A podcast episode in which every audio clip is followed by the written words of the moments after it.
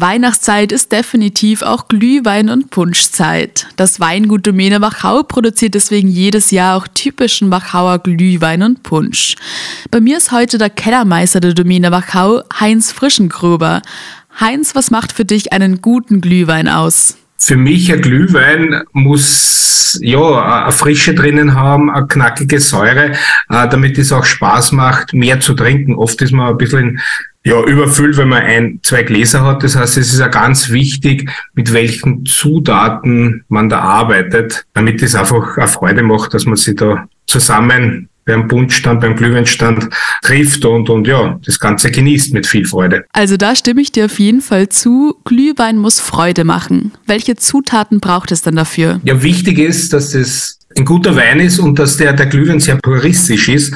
Das heißt, ich würde mich auch nicht zu viel mit den Zutaten spielen. Das heißt, ein knackiger, frischer Leichtwein im Alkohol und ganz wichtig sind natürlich Zimtrinken und Gewürznelken vielleicht ein bisschen Kardamom und das war's. Und, und eine, eine gewisse Süße verleiht man eben durch Traubensüße, durch eine natürliche Süße, vielleicht ein bisschen leicht abgeschliffen mit einem, einem guten Traubensaft. Mehr ist da nicht drinnen. Jetzt braucht es also für einen guten Glühwein guten Wein. Welche Weinsorten eignen sich denn besonders gut? Wenn man mich fragt, ich bin ein Fanatiker mal von Weißwein grundsätzlich, weil Weißwein hat schönere Säure, das ist knackiger, hat mehr Frische und da eignet sich perfekt der grüne Wittliner mit seiner Würzigkeit, dann hat er ein bisschen so Apfelaromatik drinnen und das Ganze natürlich in Kombination mit Zimtrinden, mit Gewürznelken ist es eine unheimlich schöne harmonische Sache. Zumindest auf den Wiener Christkindlmärkten findet man vor allem sehr viel roten Glühwein. Das ist halt einfach ein bisschen molliger, ein bisschen voller und ein bisschen schwerer.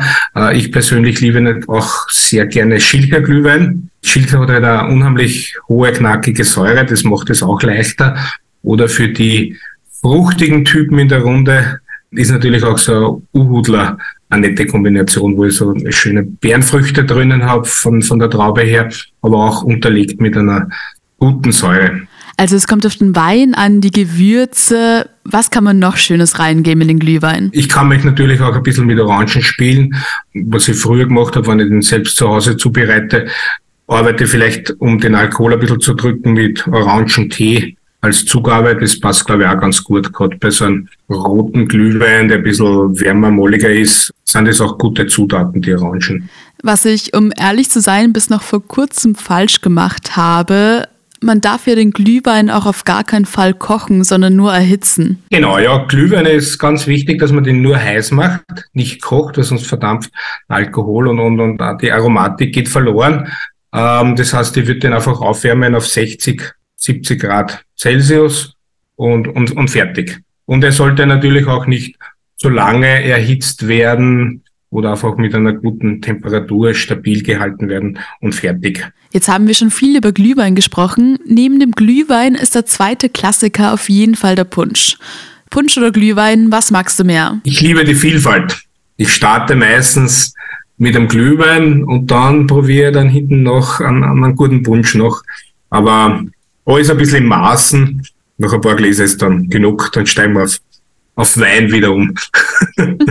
also die Abwechslung macht's aus. Was unterscheidet denn Punsch von Glühwein? Glühwein besteht aus Wein als Basis und arbeitet man mit ganz geringen Mengen ähm, an, an Gewürzen. Also sehr, sehr puristisches Produkt. Punsch gibt es in vielen unterschiedlichen Richtungen. Und da kann ich ganz unterschiedlichste Basen haben. Also Punsch kann, muss aber nicht auf Weinbasis sein. Mit was wie Basen kann man noch arbeiten? Was harmonisiert gut im Punsch? Natürlich kann ich da ein bisschen mit unterschiedlichen Tees arbeiten, aber auch dann mit frischen Säften aromatisieren, mit frischen Konzentraten. Also nicht irgendwie alles aus der Dosen und rein und das mir ein bisschen Geschmack verleiht.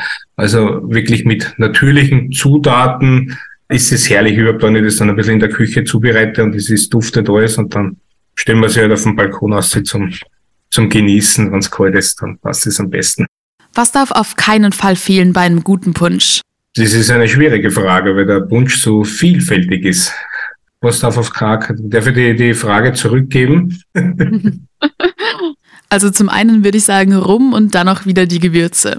Ja, natürlich. Rum ist sehr oft eine Grundbasis. Rum oder Kokos, da kann man jetzt über die Rumart natürlich diskutieren.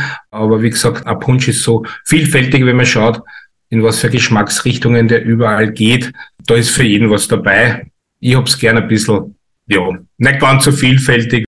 Also ich hab gerne einen, so einen Bratapfelpunsch, was Heimisches, was gut zu Österreich passt. Bei der Domäne Wachau habt ihr auch einen Punsch mit typischen Wachauer Zutaten und da darf ja auf keinen Fall die Marille fehlen. Ja, Domäne Wachau ist ein Wachauer Betrieb, das heißt, wir arbeiten nur mit Wachauer Zutaten und der Punsch bei uns ist ganz, ganz was Kerniges. Das heißt, auf der einen Seite haben wir Basis unseren Veltlinerbrand und das Ganze mit Marillennektar untermalen aus der Wachau.